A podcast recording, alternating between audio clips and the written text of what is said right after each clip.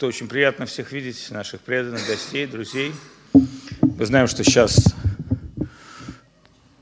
за окном метель в юго, в нашем жарком тропическом Петербурге.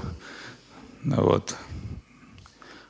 А в храме царит совершенно другая атмосфера, когда мы приходим в место, где собираются преданные, где воспевают святые имена Господа, поклоняются трансцендентной форме Господа. А, мы попадаем в другой мир. И вот некоторые люди задают вопрос, что такое храм, вообще зачем он нужен. А, потому что в Кали-Югу, в эпоху, в которой мы живем, собственно, храмовое поклонение крайне редкое.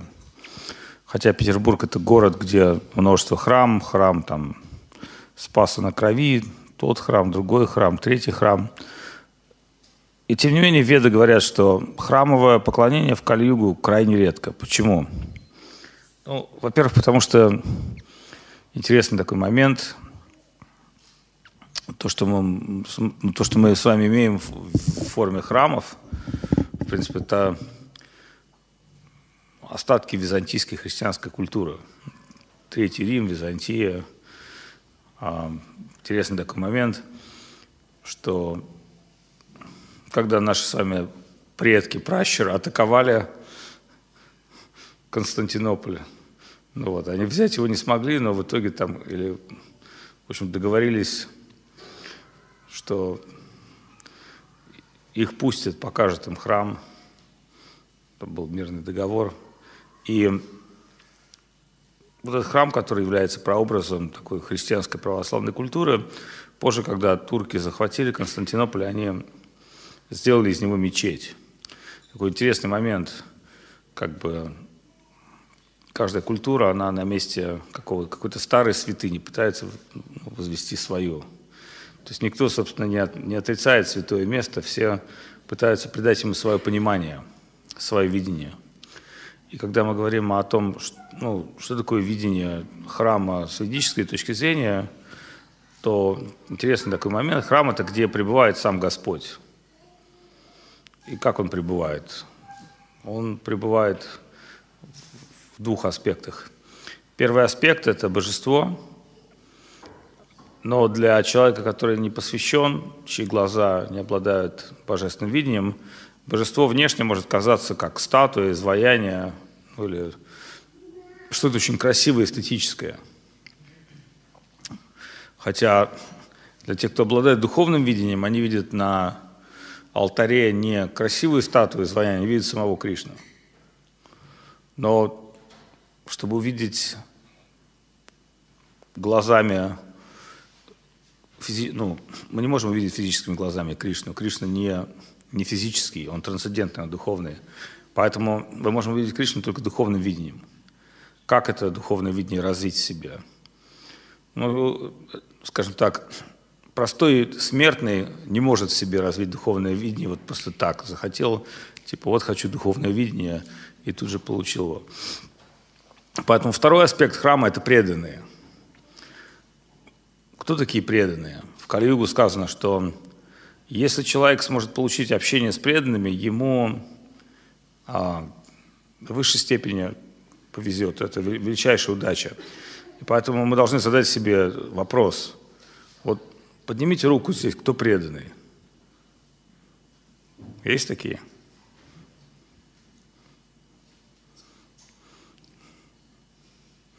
Тогда какая у нас с вами надежда? Кришну мы не можем видеть в его трансцендентной форме, а преданными мы точно себя не считаем.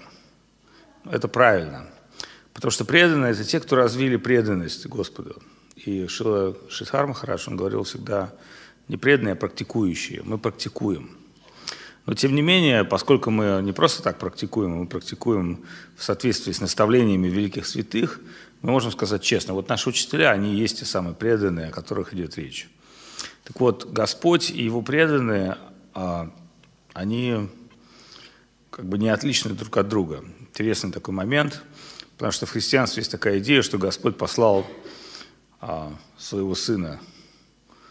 На эту тему есть очень хороший анекдот.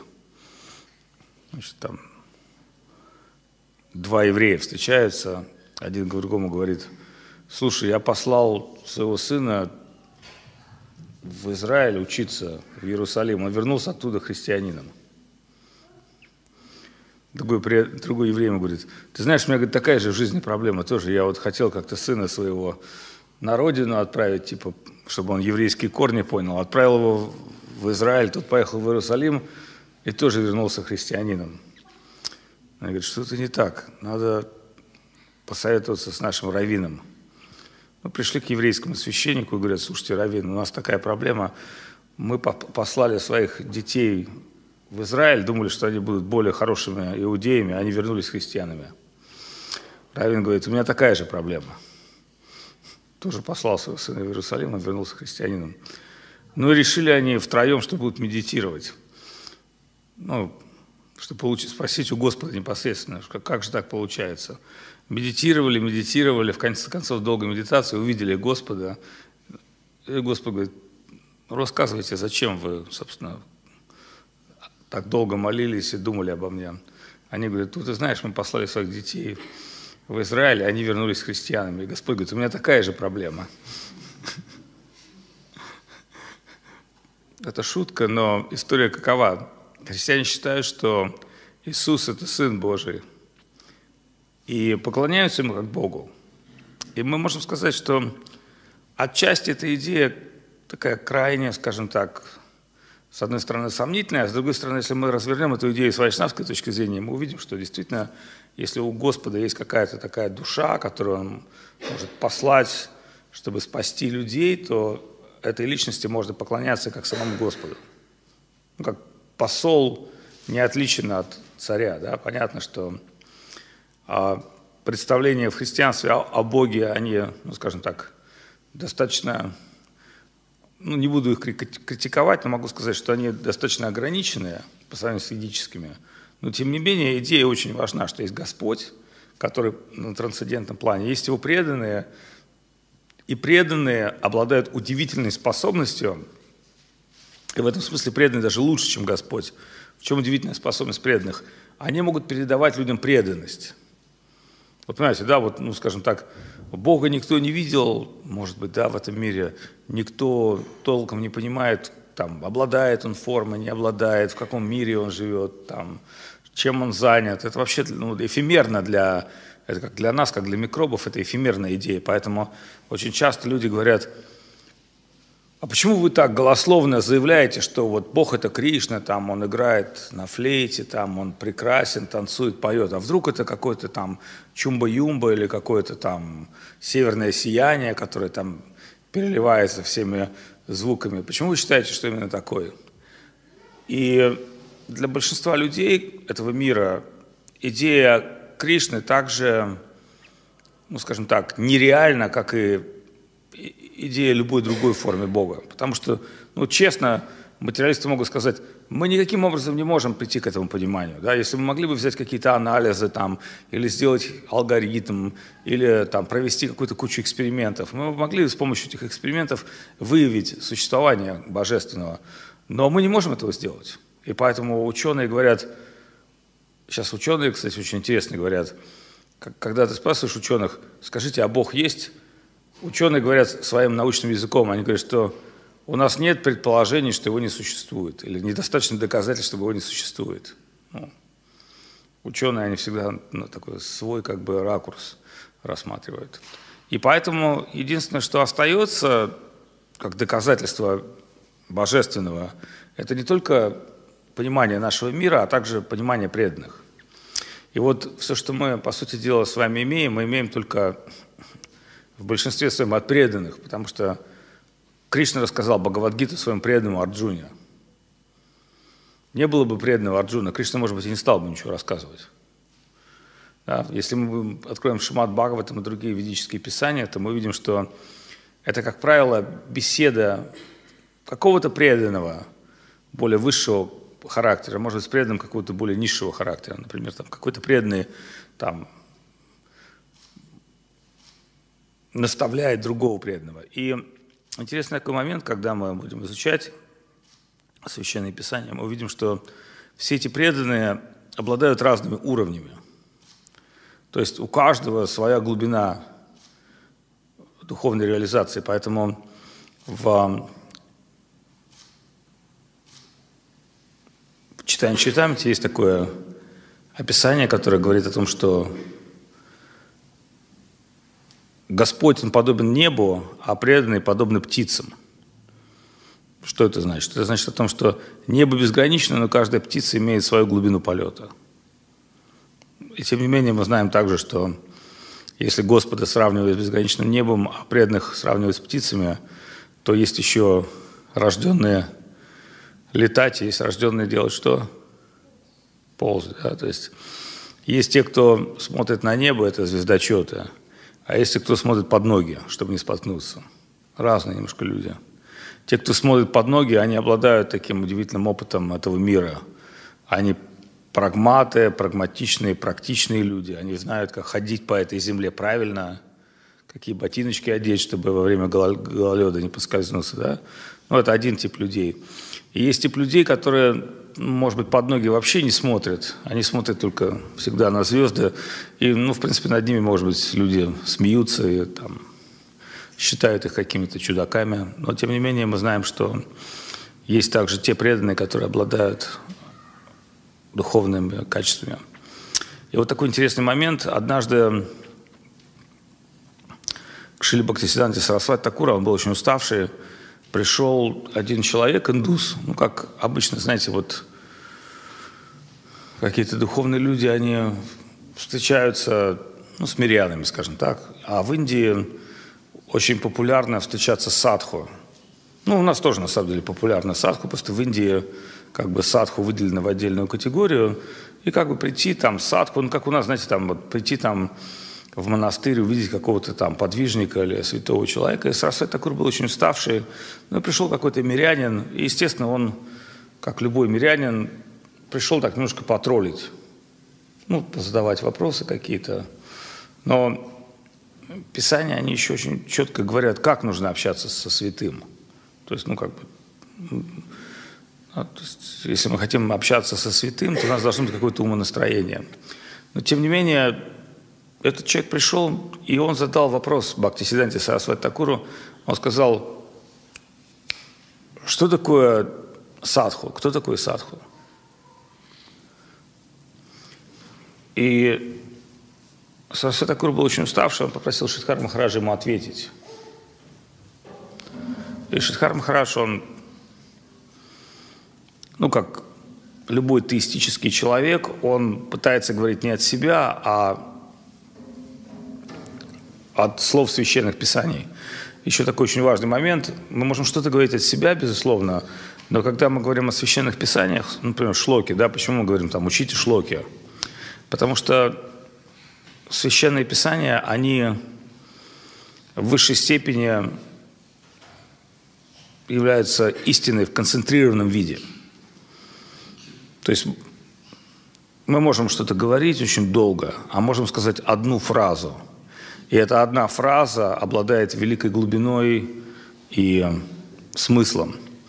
И Шидхар Махарадж тут же решил ответить на вопрос этого садху таким образом, прошу прощения, на вопрос этого мирянина таким образом спросил, кто такой садху? И Шидхар Махарадж тут же хотел шлоку из читания это прочитать ему, и прочитал эту шлоку. Эта шлока говорит, а, Притху, может, ты помнишь, как она звучит? А, она говорит, я всегда пребываю в сердце преданного, а преданный всегда пребывает во мне. То есть Господь говорит, что что такое садху, кто такой преданный? Преданный всегда в сердце думает о Господе. И Господь говорит, и поскольку это мой преданный, который всегда в своем сердце думает обо мне, я всегда думаю о нем. И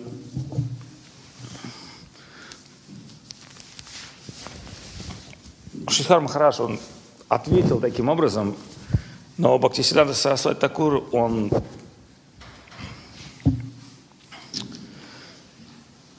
его остановил, хотя он был очень уставшим в этот день.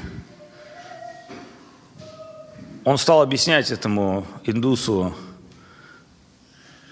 еще более глубже, еще более расширенно.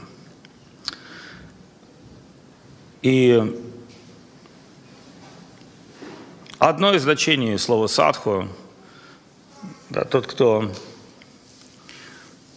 сад, садана и садия. Да? То есть человек, который обладает саданой садией. Садия – это цель. А садана – это то, как мы идем к этой цели. И вот, с одной стороны, Шилашискар Махараджа писал положение садху, что садху всегда думает о Господе, а Господь всегда думает об этом преданном. Это очень такая глубокая, весомая идея. Но мы можем сказать так, это наша цель. А как мы к этому идем? То есть что мы делаем каждый день? Как мы движемся к этой цели? Иначе это будет просто, знаете, как наша цель коммунизм. Но даже коммунисты, они говорили сначала там социализм, потом еще что-то, потом еще что-то, потом еще, а потом вот уже коммунизм. И поэтому э, вот я бы хотел вас послушать. Как вы считаете, как мы должны идти каждый день к этой цели? Кто может сказать? А?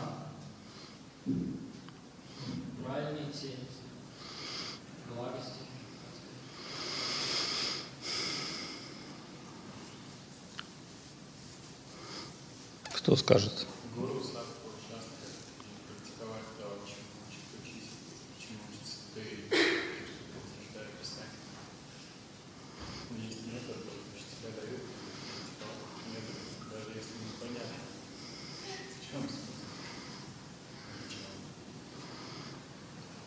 Кто еще?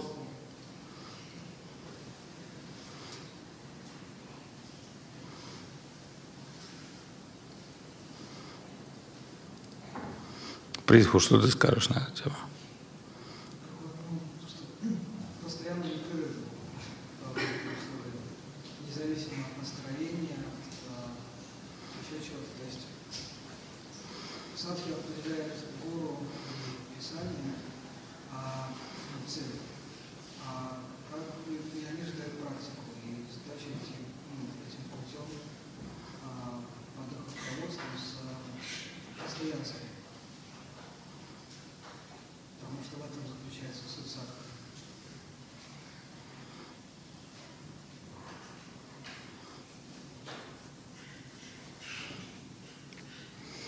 Что ты скажешь, Нандан? Ну, я сейчас пытаюсь постоянно находить вновь и вновь, потому что обстоятельства постоянно меняются. Я вижу разных гунов, находясь, как бы, да, пытаясь служить Господу. Но даже не просто служить, а вдохновленный Садху Сангой я не могу не служить. И пытаюсь из одного источника получать вдохновение. Когда это происходит, все становится на свои места даже если это трудно или ошибает иногда, но ты точно знаешь, что это тебя делает намного гибче в сознании, ты способен адекватно воспринимать некоторые вещи, которые ну, как бы при сухом сознании ты мог сломаться где-то или быть обиженным, кто есть видел бы свой порог и закрылся. А это как бы позволяет тебе выйти из этих э, клеш предрассудков. И это становится интересным. Что у нас женская половина думает?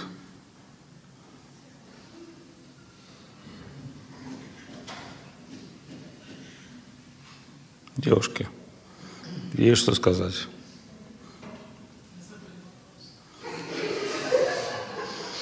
Это ваше счастье.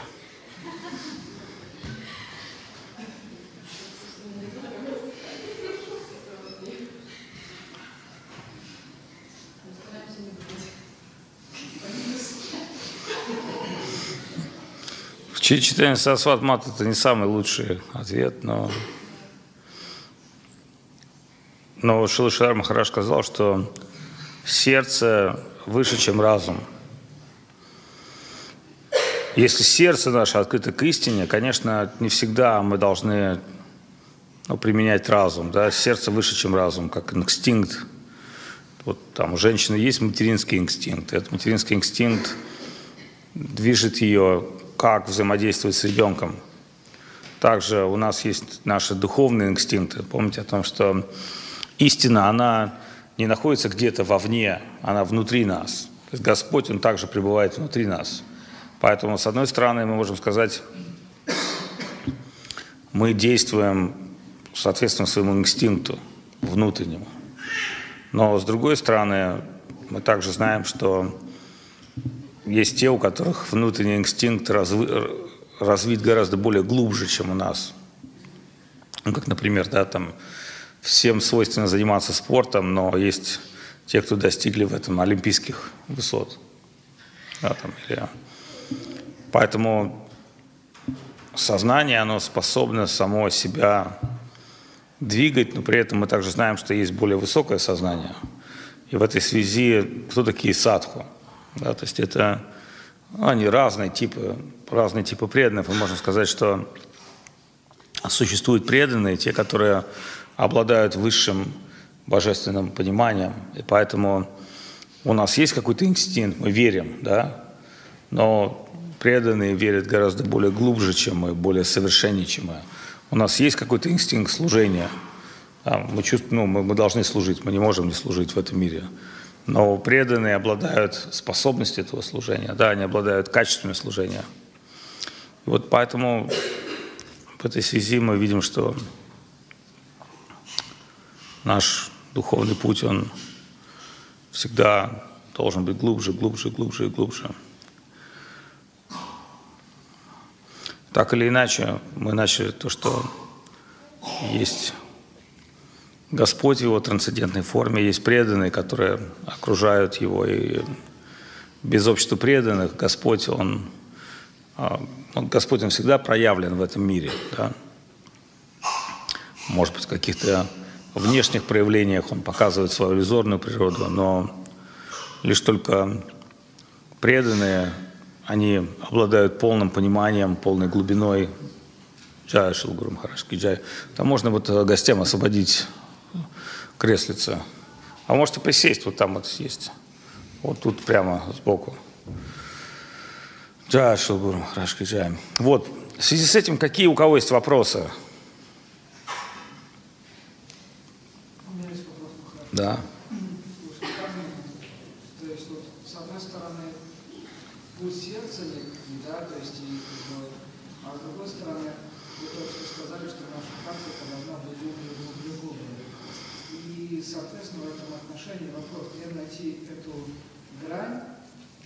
Обычного верения, да, не для человека, может быть, который в храме живет или еще что-то, а для человека, который ходит на работу, что-то делает и при этом пытается заниматься каким-то служением, насколько глубоко ему нужно погружаться или не нужно погружаться в лекции, в книги, насколько нужно об этом думать, вот такой вопрос на то. Правильный вопрос, потому что я себя считаю обыкновенным мирянином. И тоже хожу на работу. Ну, стараюсь ходить на работу. Стараюсь что-то делать, как ты говоришь.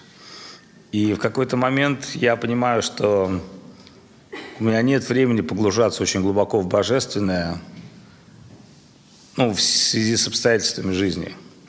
Ну, это как бы, например, ты, ты знаешь, поле Курукшетра, колесница, Арджуна, Кришна, сейчас начнется битва, и ты говоришь Арджуне, ну, например, вот как вы думаете, вот вы должны перед битвой там хорошенько помолиться, почитать книжки,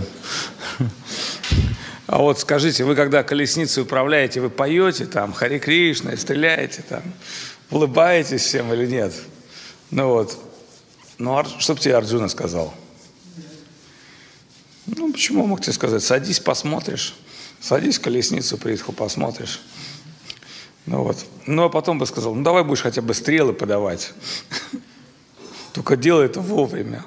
Ты такой, Хари Кришна, Хари Кришна, Хари Кришна. Сейчас, подождите. Такой, стрелу, срочно. Подождите, сейчас. Сейчас, подождите. Где стрела? Черт, забыли стрелу, давайте вернемся. Ну, вот. То есть, ну, такой интересный вопрос, потому что мы понимаем, что наша жизнь, она делится на разные этапы. Есть этап накопления знания, есть этап... Мы только поймем, насколько мы обладаем этим знанием, когда мы, ну, как бы, например, например, мы сидим с вами и на полу делаем упражнения по плаванию, да? Ну, например, ложимся каждый день и делаем упражнения по плаванию. Ну, и в этом состоянии нам кажется, что мы офигенские пловцы, да? Так или нет? Ну вот. Ну, а потом записываемся в бассейн, и там 25 метров, мы проплываем, ну, как бы круто, да? Но в какой-то момент мы, например, можем попасть там, в холодную Ладогу или там, в теплое Черное море. И вот вопрос, как мы там плывем и как далеко мы плывем. И это будет реальным, ну, как бы, мерилом того, насколько мы можем держаться на воде. До тех пор, пока мы плаваем там на полу, лежа, там в постели, или там в бассейне, или в душе, там, ну вот, нам будет казаться, что мы пловцы. И у нас даже могут быть плавки, там, купальный костюм, там, мы можем сделать селфи. Ну вот. Исходя из этого, ну, мы четко можем понять, что те трудности, которые мы испытываем в миру, в материальной жизни, они специально даны нам, чтобы нас трансформировать. Потому что, уверяю, вот, ну, что если бы у нас не было бы трудностей, то, ну, например, если бы было бы легко прийти в храм, ты думаешь, человек бы больше приходил бы в храм? Нет. Поэтому, например, какой человек говорит, вот я еду в Лахту, он едет, он собирается, ему, знаешь, тяжело, у него куча дел, Новый год надо покупать там, закупать подур, под, под, там, ну, и так далее. Но он едет в храм сюда. Он тратит массу времени, а он мог бы поехать там на шопинг куда-то, да, там, или еще куда-то, там, мог поехать бы еще на корпоратив на какой-то, но он идет на кришнаитский корпоратив, да, сюда. Что определяет его? Это его желание, стремление. Желание посетить храм. Или, например, какой-то человек говорит, я бы хотел поехать в храм, но не могу. Но у меня есть, что я болен, например, у меня нет возможности, но у него есть желание.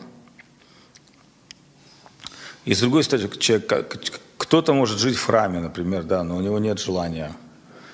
У него нет такого желания. Потому что когда ты живешь рядом с а, источником воды целебной, ты думаешь, а, целебная вода всегда есть. Там. Типа, Кришна в каждом сердце.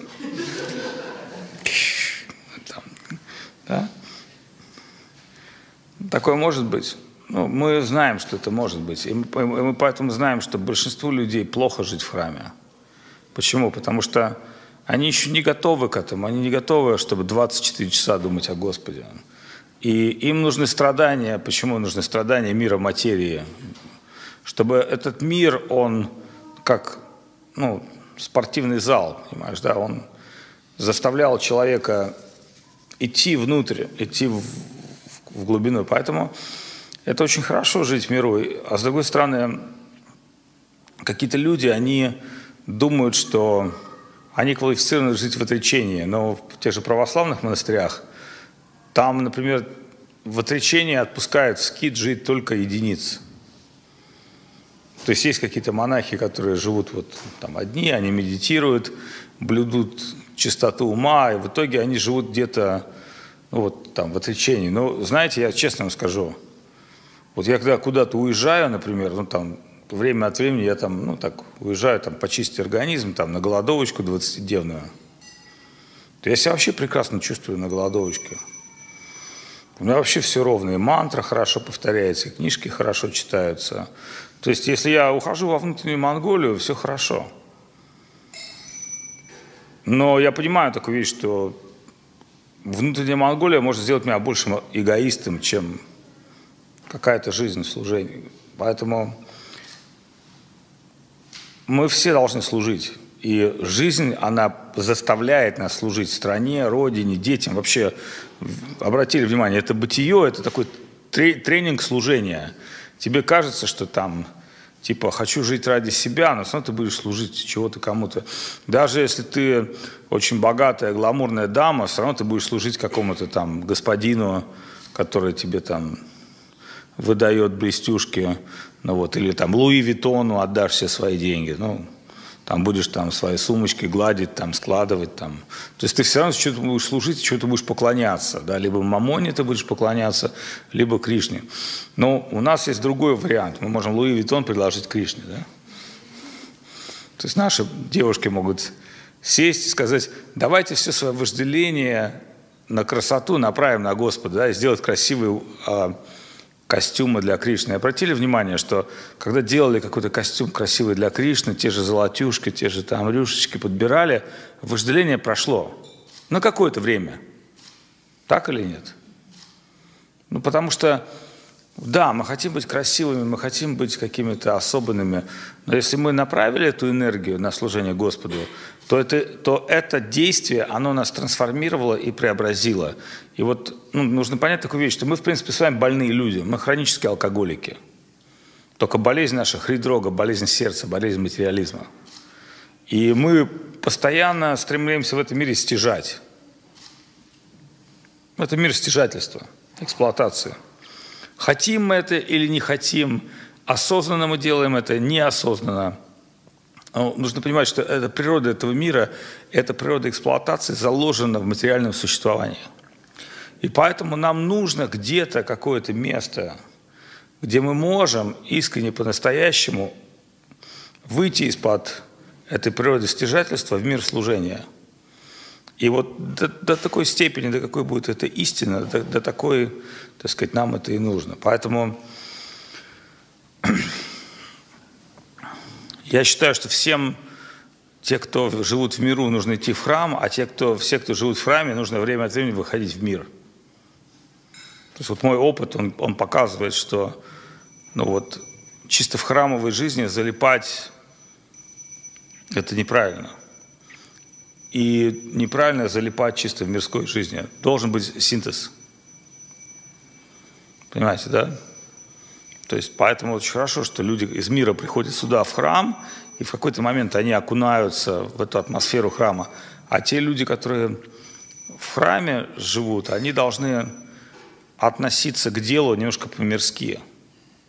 Ну, знаете, по-мирски имеется в виду, что в мире там есть дедлайны, качество. Ну, то есть, понимаете, да, то есть вы же не можете прийти на работу и вас спросят, вы чем сегодня весь день занимались на работе? Вы скажете, ну, типа, ну, не знаю, я пришла на работу, у меня не было вдохновения сначала, потом вдохновение появилось, но что-то я работаю бухгалтером, но я что-то взяла метлу, пошла махать и там что-то снег разгребать, потом что-то я полезла украшать стены, ну и забыла сделать отчет, конечно, но в целом день, день прошел в трудах. Что вам скажут на работе? Но это еще в лучшем случае. Скажут, ну да, у нас такая страна, работать некому, все вот, все пытаются искать себя в чем-то. Да, вот. Ну и давайте сравним немножко, например, японский подход. Вот японец, как он это сделает?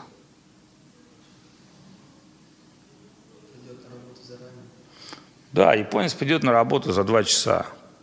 Уйдет с работы на сколько? На два часа позже. Единственное, где я видел, как в Японии бегают официанты бегом, причем 60-летняя тетенька. То есть я не... Вы видели когда-нибудь официантов бегающих? Ну, чтобы вас бегом обслуживали? Никогда нет. А в Японии это, это норма. И потом еще, я помню, в Японии мы шли в Киото, в квартале Гейш. Ну, это все эти маленькие домики, Гейш.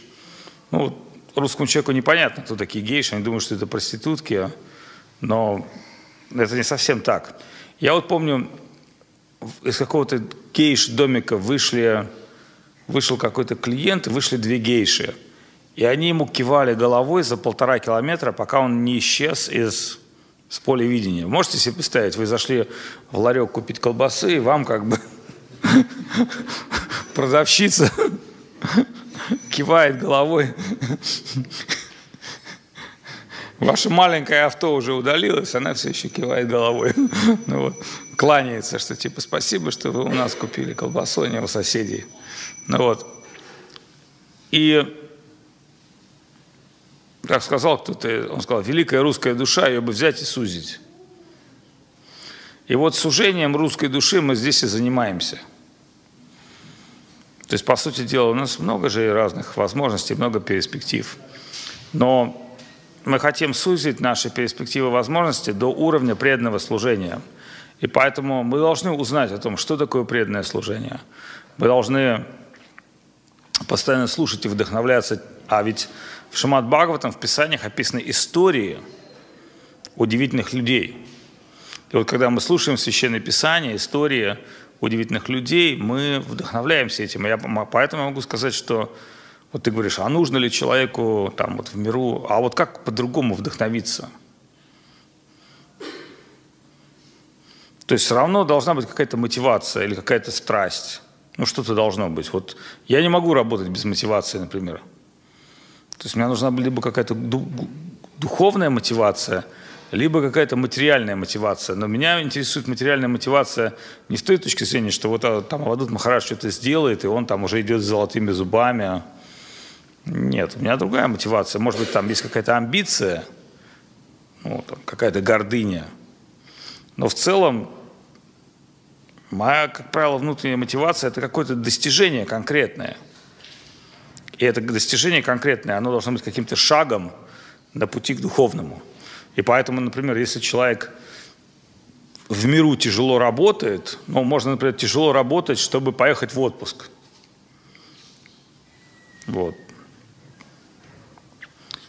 Я помню, нас на фестивале в Украине в этом году, как всегда, денег было очень мало, и не хватало, по-моему, там, ну, не хватало достаточно большую сумму денег оплатить там сцены, звук, свет. И ко мне пришел один человек, а я думаю, бляха-муха, денег нет, а неудобняк. Ну, придется этим ребятам, которые нам и так поставили все, ну, они знают, что духовный фестиваль, они так поставили, можно сказать, нам это все за копье, сценическое оборудование, придется им сказать, ну, ребят, сейчас типа денег нет, придется вам подождать неделю. Мне очень удобно, потому что обещали с людьми расплатиться, как только деньги появятся. И вот погруженный в этой мысли приходит ко мне человек и говорит, Махараш, вот вам 4,5 тысячи долларов. Я этого человека видел два раза в жизни. Я говорю, спасибо, это что? Он такой, вот я работал, я работаю в Китае в посольстве, ну как, он не богатый человек, он просто ну, служащий, да, и он говорит, я вот весь год копил деньги на фестиваль.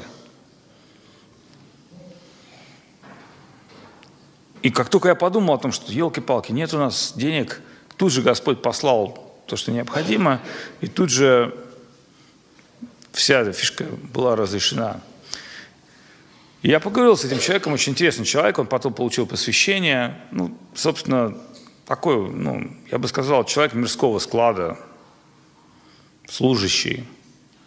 Ну вот, ну, представьте, да, вот он весь год думал о фестивале и как-то, так сказать, участвовал в нем. Я подумал, вот это вот человек, он год практиковал какую-то там духовную практику, потому что вся его деятельность, все его сознание, все его мысли, вся его энергия была направлена на это действие. И поэтому в Писаниях говорят люди, что материалист, материалист, он должен трансформировать свою энергию материальную через служение. Духовный человек, например, да, то есть слышали историю о брахмане, который сидел на берегу Ганги, и у него ничего не было. Но он внутри, в сердце готовил Господу пищу и предлагал ему.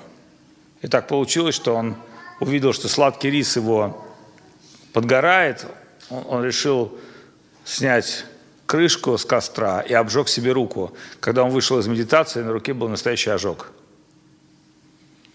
Это описано в Писаниях. То есть, понимаете, да, то есть человек может сидеть, и он может это же делать на внутреннем плане. То есть очень прикольная вещь сознания Кришны, что тебе не обязательно быть каким-то великим, богатым там, и известным. Да? То есть ты можешь это же внутреннее служение, ну то есть концентрация, медитация, твои, все твои мысли могут быть направлены на вот какую-то такую так, служение.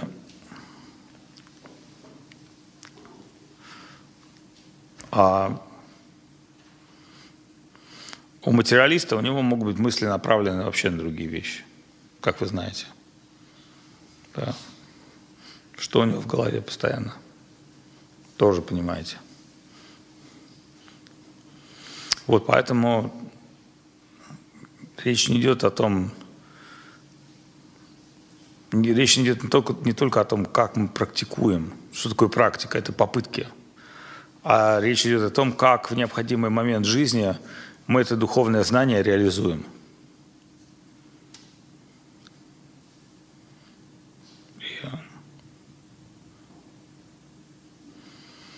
И вот тогда это будет реальная проверка. Но есть еще такой момент. Мы можем, например, получить двойку. То есть мы можем увидеть, что в реальной жизни мы говорим там, помните, да, там, ну, не будем Христа приводить, но Христос очень четко сказал, ты меня предашь там дважды, ты пока еще петухи не прокричат. То есть, почему? Потому что в какой-то момент нашей жизни нам кажется, что мы чего-то достигли, но это нам только кажется. И поэтому Господь, Он посылает нам испытания, чтобы показать нам, что мы на самом деле не готовы еще. Ну, как вот ребенок, да, там, он получил двойку или еще что-то произошло с ним. Но это не значит, что ребенок должен сказать, ну все, я получил двойку, надо бросить бхакти-йогу, надо бросить духовную жизнь, забить на храм, пойду лучше бухать. Там все понятно, там типа. Я были, буду материалистом, как все. Но надо еще быть крутым материалистом, еще не так легко стать материалистом, понимаете, да? Материалист ради успеха, понимаете, да, материалист ради успеха ходит на каблуках, в курсе, да, там, там, сидят на ужасных диетах, сжимают талии ужасными ремнями, там, ходят на йогу, да? Ну, чтобы выглядеть красиво. Но этого недостаточно, потому что в этом случае максимум ты можешь стоять на шоссе где-нибудь. То есть надо еще обладать какими-то профессиональными человеческими качествами. Поэтому чем занимаются материалисты? Они, в принципе, заняты тем, что они ну, постоянно совершенствуют качество жизни, качество свои какие-то, да, обратили внимание, что все крутые материалисты постоянно прокачиваются, они ходят на какие-то идиотские семинары, платят кучу денег каким-то тренерам там, которые якобы делают их там более продвинутыми, они ходят на какие-то там мастер-классы там по криптовалютам или там по бьюти, ну, то, есть, то есть обратили внимание, что нормальные материалисты, но которые не в ауте, они как бы постоянно над собой работают, так или нет? Так вот, то же самое у нас. Мы тоже должны постоянно над собой работать, постоянно прокачиваться с духовной точки зрения. И вот в этой связи это очень важно, то, что Притху задал вопрос, как это все должно быть. Должно быть постоянное общение. А, ну вот, не знаю, но я могу сказать такую одну вещь. Я вот на себе все экспериментирую. То есть вы не думаете, что я там на себе не экспериментирую. Там, Аладут Махарадж какой-то там взлетевший в небо орел, ничего подобного. Я вот постоянно смотрю, где я деградирую, в чем. И я еще понял такую вещь, даже то понимание, что я деградирую, этого еще недостаточно. Я могу четко понимать свою деградацию, но я вижу, что ничего с собой не могу сделать. И я понимаю, что важный элемент – это милость.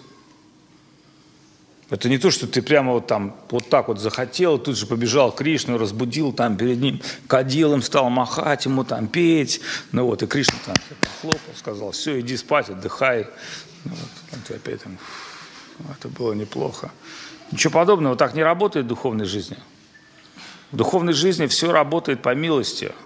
И, как правило, вот я понимаю, например, что мне помогают страдания. Не знаю, как вам, я понимаю, что чем хуже у меня в жизни, тем лучше для моей духовной жизни. Есть те, кто разделяют мысли? Поднимите руки. Я думаю, на 90%. То есть я понимаю, что чем более сложные какие-то условия, обстоятельства, чем больше приходит, вот когда вот на этом фестивале, да, ну, вот, ну грубо говоря, ну вот денег не было. Я подумал, Господи, неужели Господь нас оставит, вот, ну там будет такой неудобас? Нет, Господь нас не оставил. Но вы знаете, вообще лишнего рубля не дал. Потому что дал бы лишний рубль, мы потратили бы на ерунду. Правильно? И вот, если Господь нас держит в тонусе, значит, Он нас любит – Потому что Господь, Он знает, что нам нужно. Он как бы, ну, у Кришны план спасения каждого живого существа. Это нам кажется, что нам нужно это, или нам нужно то, вот там, ну, знаете, там есть э, хорошая пословица про плохого танцора. Так вот, плохому танцору многое что мешает. Но самая большая проблема – это не умеет танцевать. Поэтому мы должны постоянно как бы усовершенствовать свой танец.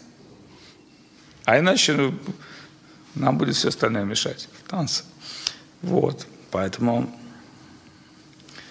давайте еще какой-то вопрос. Арати уже, да, у нас?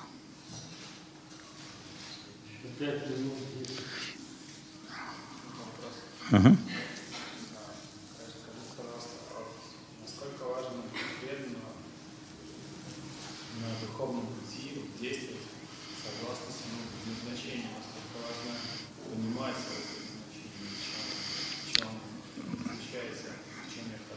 Вот однажды я был на, в городе Сочи на собрании мэра. Это было в канун Олимпийских игр. Сидит мэр и говорит учителям, что же вы такие все плохие? Ну там мэр ругает учителей, они там бедные как мыши зашоганные. И он говорит, почему дети не знают, кем они будут работать, сколько они будут зарабатывать? Я сижу и думаю, вообще этот человек о чем он несет, ахинею какую-то. Он заставляет учителей транслировать детям какую-то взрослую жизнь.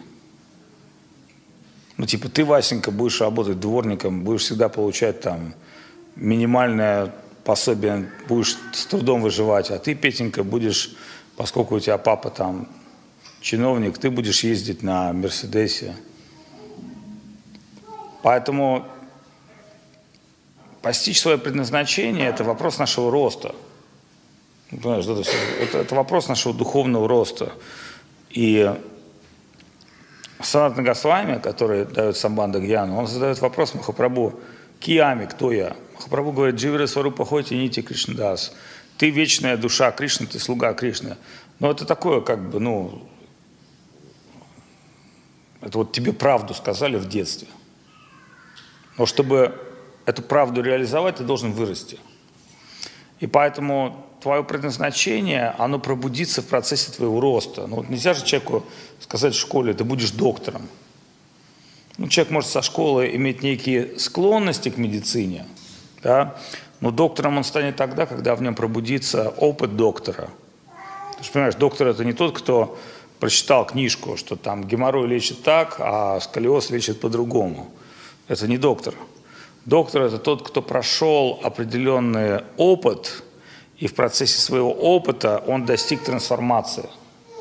То есть главная суть доктора – это не обладать великим набором знаний, есть такие доктора, а это трансформировать своего пациента. И поэтому хороший доктор, он же знает, что есть, к нему приходят два типа людей. Первые, которые рассказывают ему о болезнях и хотят поговорить, это большинство. И только редкий больной хочет вылечиться – то есть поэтому доктор, он сразу же вычисляет, ага, это порожниковый больной, он так с ним поговорил, выписал ему рецепт и так далее. И доктор, он на самом деле ищет кейс. Хороший доктор, он ищет того, кто реально хочет лечиться. И вот поэтому вот эта встреча, ну, как бы пациента и доктора, она крайне редко. А так они тусуются вместе там. К доктору каждый день кто-то ломится и стучится. Доктор, в принципе, никому, по идее, отказать не может. К нему записались на прием. Но доктор хорошо знает, настоящих, э, те, кто хотят по-настоящему лечиться, их единицы. И поэтому вылечатся единицы. Вот. И в этой связи мы же также понимаем, что все наши обстоятельства, в том числе и наши болезни, это возможность трансформироваться. И если мы с вами не трансформируемся в этой жизни мы обязательно будем трансформироваться в следующей. То есть вот так вот, чтобы мы с вами закопали в голову песок, как страус, не получится. Все, что мы не смогли пройти в этой жизни, обязательно все эти экзамены, испытания будут перенесены нам в следующую жизнь. Ну и там те же кармические реакции. Кто-то говорит, а вот почему в материальном мире там хорошие люди живут плохо, а плохие люди живут хорошо? Так или нет? Но это временно. Если человек украл миллион до тюрьмы, он, конечно, будет хорошо жить. Но в тюрьме уже будет жить плохо. Поэтому это временно, это только какие-то... То, что мы видим с вами, это временные проявления. Не есть истина с точки зрения тренда. Мы, мы понимаем, что мы ничего не сможем безнаказанно в этой жизни сделать. И, кстати, преданные тоже, чтобы вы понимали. То есть не думайте, что Кришна прямо прощает преданным все. В целом прощает, но не все.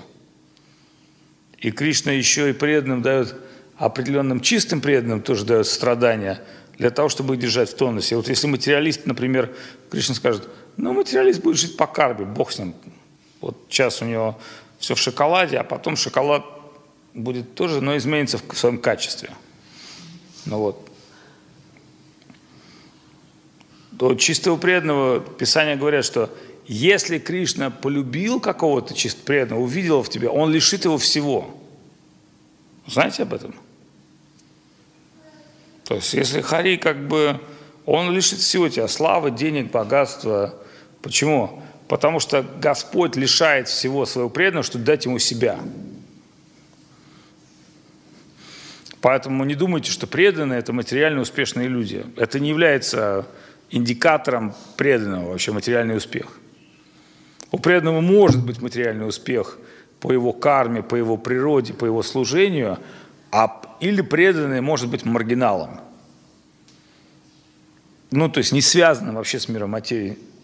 Не следует думать, что все преданные, они там, там, если Jesus loves you, то ты, значит, в шоколаде ездишь на Мерседесе. Нет, это идея такая очень материалистическая. Наоборот, если Господь любит кого-то, Он может лишить его всего.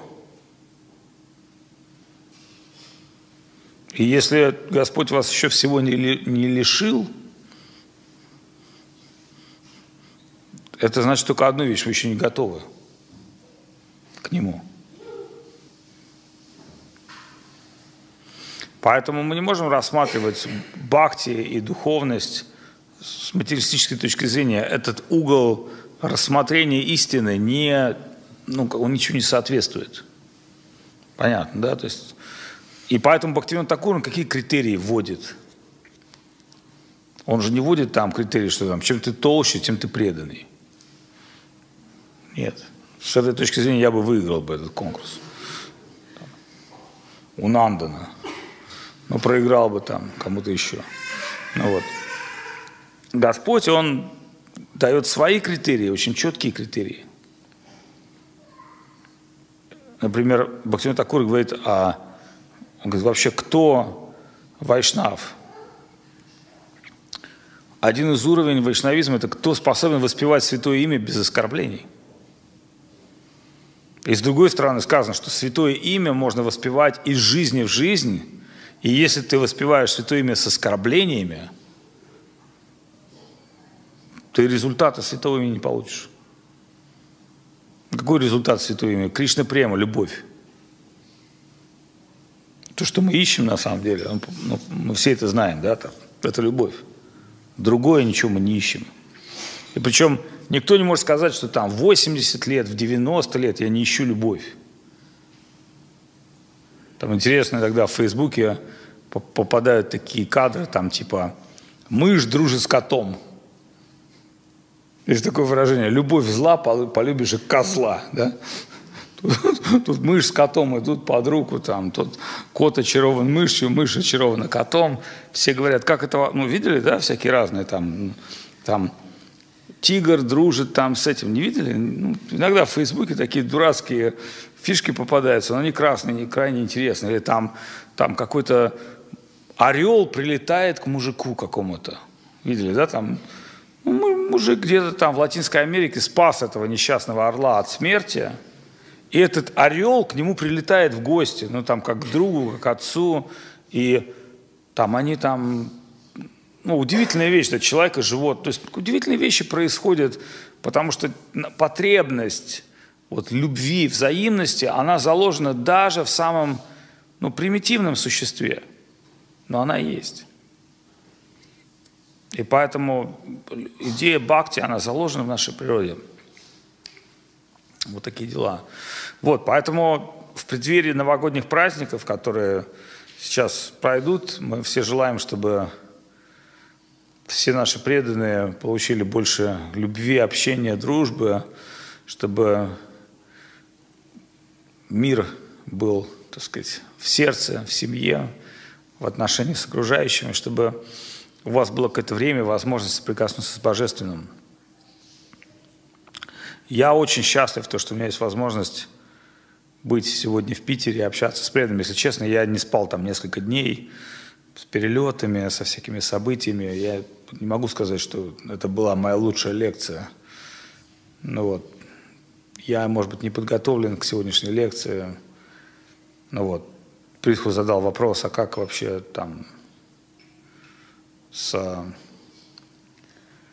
осознанием, как с жизнью в миру. Я вот понимаю, что во внешнем мире очень тяжело помнить о Кришне. Почти невозможно. И вот, ну, по воле жизни мне иногда приходится общаться с материалистами. И я вот понимаю, вот материалисты, они крутые люди, они очень прокачанные, очень продуманные. Вот прямо когда с ними общаешься, вот прямо видишь, что вот они прямо вот, ну как бы вот ну, круче, чем, вот они круче, чем мы, намного. Но когда ты начинаешь залезать немножко их внутрь, потому что, ну, когда же общаешься с людьми, людьми, да, какими-то продвинутыми с материальной точки зрения в искусстве или там в бизнесе или в отношениях с людьми, ну, ты видишь, что они в принципе крутые, они все правильно там говорят, у них какие-то схемы, там многоходовки в голове. Но как только ты начинаешь их ковырять ногтем внутренне, во что они верят, такой бред вообще. То есть и поэтому я понимаю, что люди в этом мире, они выглядят продвинутыми. Ну, они продвинуты в чем-то. Да? Но внутренне вообще они не продвинутые. Почему? Потому что они не культивируют бхакти, они не культивируют служение, они не культивируют воспевание святого имени. И, и в этой связи я хочу сказать, мы с вами очень удачные люди. И не обязательно все из нас должны быть продвинутыми материалистами. Кто-то просто может быть маргинальным Хари Кришна и больше никем. У нас такие люди есть. И вот он может быть в храме, ему может быть, он может быть квазимодой. И это тоже хорошо. То есть, понимаете, да, то есть, ну, человек может быть каким-то вот, ну, совершенно бесполезным для внешней материальной точки зрения, но он может быть полностью как бы погружен в какие-то внутренние вещи. Кстати, чтобы вы понимали, вот этот маргинализм, и он отпукивает, конечно, людей от религии. Но в этом ничего страшного нету. И поэтому в Индии там есть такое понятие садху – ну, как бы они, ну, по-русски называются иноки. Садху, они не обязательно, они не вписываются в общий формат. Понимаете, да, они там, в Индии садху может ходить голым. И к, сад, и к нему никто не скажет, там, типа, мужик, что ты голый ходишь? Все скажут, да он садху. Ну, садху. Вы, то есть, понимаете, да? Ну вот, но если простой индус, там хозяин магазина выйдет голым, его все закидают. Вот хорошая, кстати, история прикольная. Хридаси Такуре из «Заклинателя змей». Харидас Такур был великим святым, он, святым он был от, не от мира сего, он воспевал святое имя. И вдруг он увидел, как заклинатель змей во время заклинания змей, повторяя мантры Ананта, Господь Ананта входит в его сердце, и этот заклинатель змей танцует. И когда этот заклинатель змей увидел Харидаса Такура, он впал в транс, стал танцевать перед ним, прикасаться к его стопам, посыпать пылью. И, и люди увидели, как этот заклинатель змей и Харидас Такур вместе в экстазе совершают киртан. И все стали приходить и прикасаться к пыли стоп Харидаса Такура. И один брахман подумал, вау, ничего себе, как бы какой-то Харидас непонятный, какой-то бомж садху – и тут столько людей оказали ему столько почтения. Он думает, завтра я приду к этому заклинателю змей и сделаю то же самое.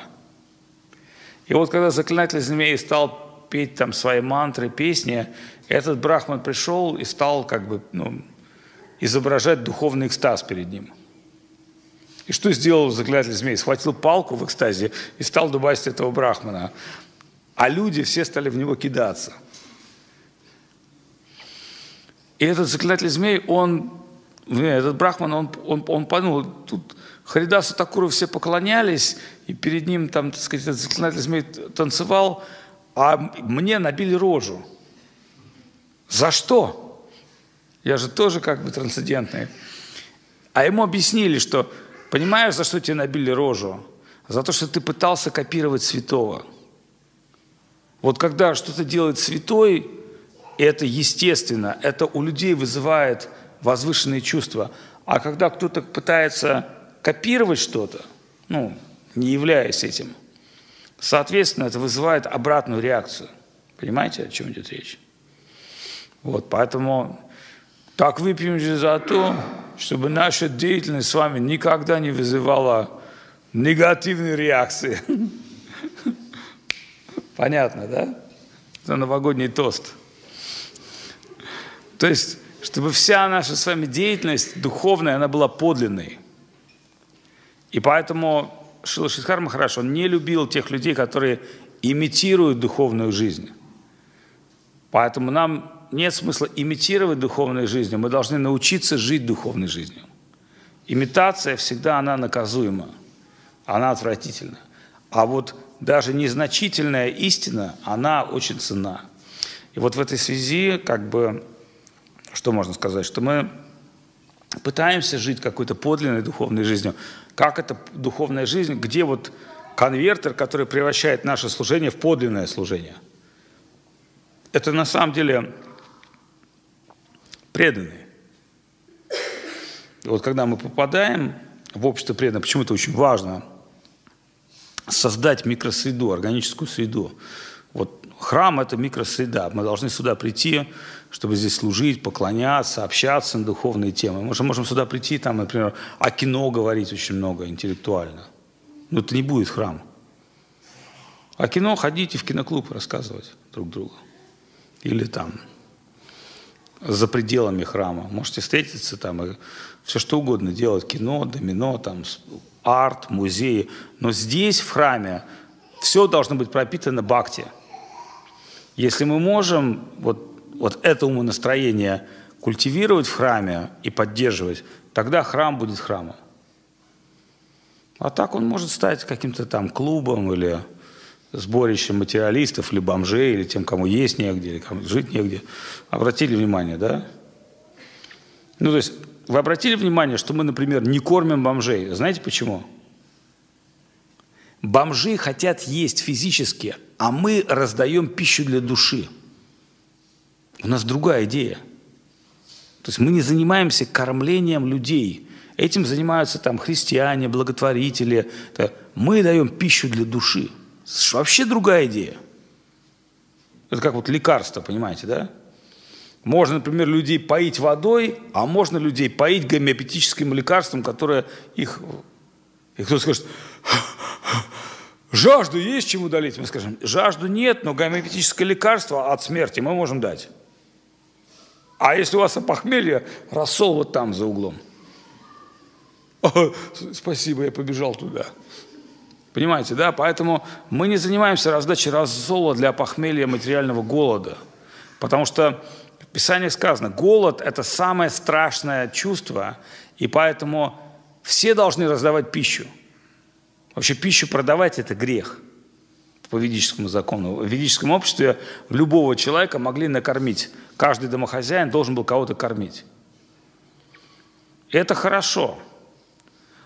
И некоторые кришнайты делают пищу для жизни, они кормят там, ну, там людей. Очень много кришнайты сделали во время Чеченской войны. Я уверен, что там где-нибудь в Донецке, если бы кришнайты им дали возможность, они бы там ну, кормили, поддерживали людей, которые умирали от голода во время войны. Это было прекрасно. Но нужно сказать такую вещь. В отличие от этой идеи, наша идея состоит в том, что мы раздаем людям просад. Вот вы понимаете, да, что придя в храм, вы не обязательно должны съесть полкило теплой пищи. Это для бомжей. Вы можете прийти сюда и съесть одну рисинку. Поверьте мне, одна рисинка трансцендентная, если вы съели ее в правильном умонастроении, она стоит полкило пищи. Потому что для насыщения чувств ну, надо какую-то порцию, а для насыщения души достаточно одной рисинки. Вот Махапрасад мы раздаем по маленькой ложечке да, в храме. Что это такое? Только знаете, в чем разница? Один человек в определенном умонастроении принимает пищу физическую, а другой человек, преданный, он понимает, что это не физическая пища, а это то, что предложено Господу. Это просад. И вот разница колоссальная. И поэтому перед принятием просада мы там читаем молитву, ну, должны читать молитву. Почему? Чтобы себя переключить, что я не просто там ем какую-то физическую пищу, а я вкушаю то, что предложено Господу, остатки пищи Господа. И вот если такое сознание у меня будет, тогда будет все круто. Тогда будет все успешно. Тогда то, что я буду вкушать, иначе я, как говорит Кришна в Бхагавадгите, вкушаю грех – но это требует определенного внутреннего видение. Все эти вещи требуют, например, внутреннего видения. И мы можем поэтому получить их только в обществе преданных.